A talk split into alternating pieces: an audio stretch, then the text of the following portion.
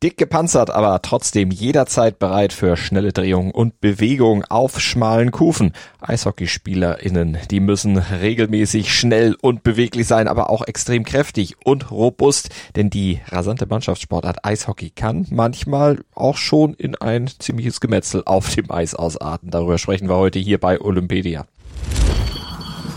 Olympedia, die akustische Enzyklopädie der Olympischen Spiele auf mein Sportpodcast.de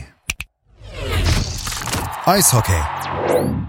Eishockey ist eine Mannschaftssportart, die mit fünf Feldspielern und einem Torwart auf einer etwa 60 Meter langen und 30 Meter breiten Eisfläche gespielt wird.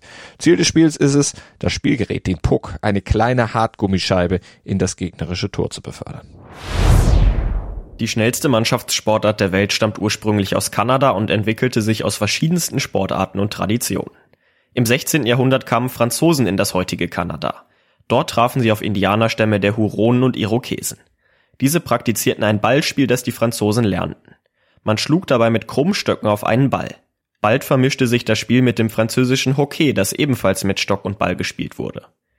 Mitte des 18. Jahrhunderts brachten die Engländer ein Ballspiel mit nach Kanada. Das Hurling, ebenfalls ein rasanter Mannschaftssport mit Schläger und Ball.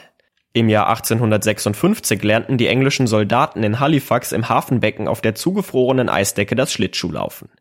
Irgendwann wurde ihnen das reine Hin- und Herlaufen zu langweilig und sie kamen auf die Idee, mit Schläger und Ball auf dem Eis zu spielen und so war Eishockey geboren. Insbesondere durch die Erfindung und Errichtung von Kunsteisbahnen seit Anfang des 20. Jahrhunderts fand der Sport eine immer größere Verbreitung. Das erste offizielle Eishockeyspiel wurde am 3. März 1875 in Montreal ausgetragen. Damals wurde noch mit einer Holzscheibe gespielt, doch die wurde dann bald durch einen Hartgummipuck ersetzt und den ersten Eishockeyschläger, so wie wir ihn heute kennen, den gibt es seit 1880. Also nur ein bisschen länger als die älteste und vielleicht wichtigste Trophäe des Profi-Eishockeys und des Sports allgemein, den Stanley Cup. Der Stanley Cup, der wurde von Lord Stanley, dem damaligen britischen Generalgouverneur von Kanada, gestiftet und um diesen Cup wird seit der Saison 1893-94 alljährlich gespielt. Zunächst bekam ihm das beste Amateur-Eishockey-Team Kanadas seit 1910. Da messen sich Profiteams im Ringen um ihn und seit 1926-27 wird der Gewinner ausschließlich unter den Teams der NHL ermittelt. Und die NHL, also die nordamerikanische Eishockey-Profiliga, die gibt es seit 1917. Und da einmal mitspielen zu dürfen, das ist wohl der Traum eines jeden Eishockeyspielers. Und zwar wird dort nach diesen Regeln wie generell im Eishockey gespielt. Die Gesamtspielzeit einer Eishockeypartie beträgt 60 Minuten. Gespielt werden drei Drittel a 20 Minuten. Zwischen den Dritteln wird jeweils eine Pause von 15 Minuten eingelegt und die Seiten werden gewechselt. Die Mannschaft, die am Ende des dritten Drittels die meisten Tore erzielt hat, hat gewonnen. Das Spielfeld ist durch zwei blaue Linien ebenfalls in Drittel aufgeteilt. Die Zone vor dem eigenen Tor ist die Verteidigungszone, die vor dem gegnerischen Tor die Angriffszone. Dazwischen befindet sich die neutrale Zone. Diese Linien sind sehr wichtig, denn auch im Eishockey gibt es eine Abseitsregel. Eine Abseitsstellung liegt dann vor, wenn sich mindestens ein Spieler der angreifenden Mannschaft im Angriffsdrittel befindet, der Puck diese Linie jedoch nicht, noch nicht überquert hat. Die Eishockeytore, die stehen auf roten Torlinien, allerdings darf beim Eishockey auch hinter den Torlinien weitergespielt werden, also ums Tor herum. Der bereits erwähnte Puck wird mit Stöcken gespielt. Es ist allerdings nicht verboten, den Puck auch mit Füßen zu spielen, auf diese Weise darf bloß kein Tor geschossen werden. Wird der Stock über Schulterhöhe gehalten, ist dies übrigens ein Regelverstoß, der eine 5-Minuten-Strafe nach sich zieht. Der Spieler muss für diese Zeit das Eis verlassen und darf auch nicht durch einen anderen ersetzt werden. Weitere Fouls im Eishockey sind Schlagen mit dem Stock, Beinstellen oder Hacken mit dem Stock. Diese werden mit Zeitstrafen zwischen zwei und fünf Minuten geahndet.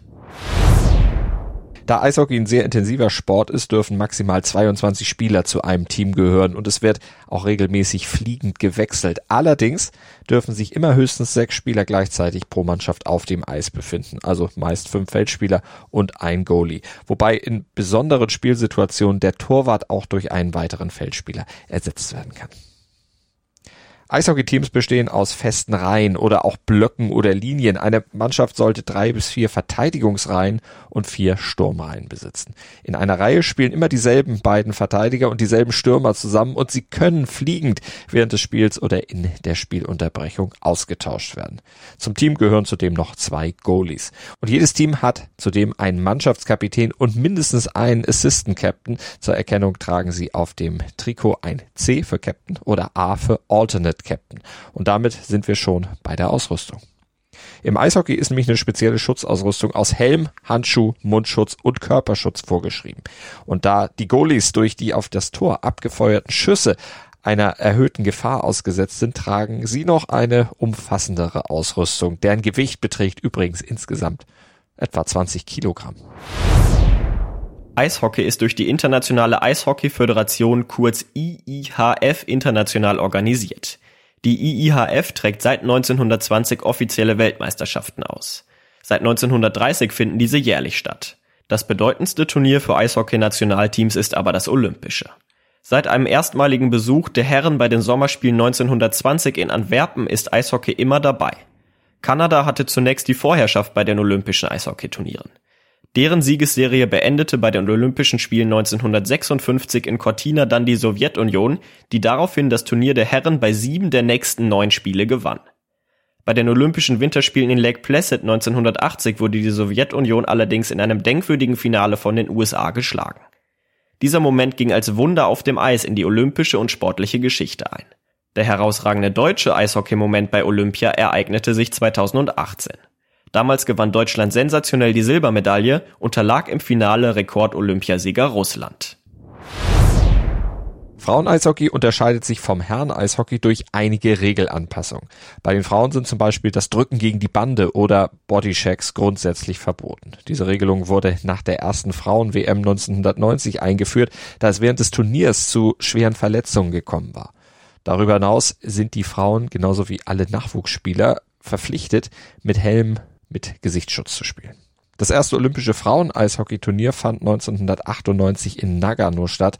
Genau wie die WM werden diese Wettbewerbe vor allem durch die Mannschaften aus Nordamerika dominiert. Kanada liegt im ewigen Medaillenspiegel vor den USA. In Nordamerika, da gibt's eben auch ein ausgeprägtes Ligasystem, das bei den Frauen in etwa dem der Männer gleicht. Populär ist Frauen-Eishockey auch im nördlichen Europa und in Russland. Und bei den Winterspielen von 2006, also in Turin damals, da gewann mit Schweden zum ersten Mal eine nicht-amerikanische Mannschaft die Silbermedaille. Ein bekanntes weibliches Gesicht der Eishockeyszene ist Manon Röhm aus Quebec. Sie ist eine ehemalige kanadische Eishockey-Torhüterin und gilt als die beste der Welt.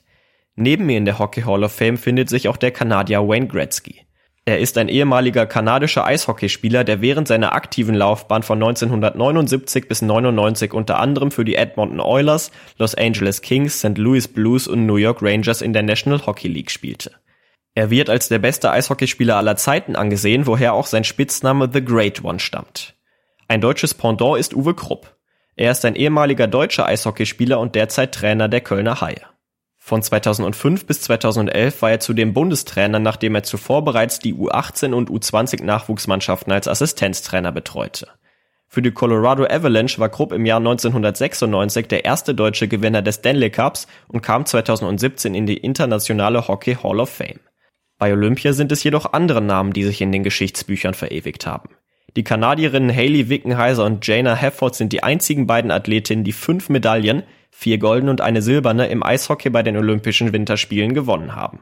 Bei den Männern ist Wladislav Tretjak mit drei Goldmedaillen und einer Silbermedaille erfolgreichster Eishockeyspieler in der Geschichte der Olympischen Winterspiele. Und zum Abschluss hier noch ein paar kurze Fakten, damit ihr bei den Eishockeywettbewerben bei den Olympischen Winterspielen 2022 in Peking dann auch mitreden könnt. Der Eishockeywettbewerb wird vom 3. bis zum 20. Februar stattfinden. Eishockey wird in der Wuxong Arena ausgetragen. Die Mehrzweckhalle wurde für die Spiele 2008 entworfen und gebaut und beherbergte damals den Basketballwettbewerb. 2016 wurde sie mit einer flexiblen Eishockeyspielfläche ausgestattet, die in weniger als sechs Stunden wieder in ein Basketballfeld umgewandelt werden kann. Der Eishockeywettbewerb bei den Olympischen Spielen umfasst zwei Disziplinen, das Herren- und das Damenturnier. Das war's für heute zum Eishockey. Hört gerne noch mal rein bei den anderen Folgen unserer Serie Olympedia hier auf meinsportpodcast.de. Abonniert doch am besten Olympedia bzw. das Flair der Ringe mit dem Podcatcher eurer Wahl oder bei iTunes.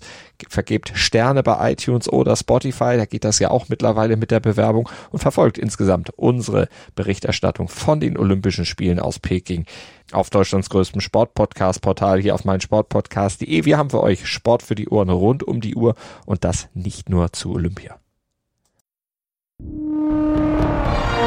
Das Flair der Ringe.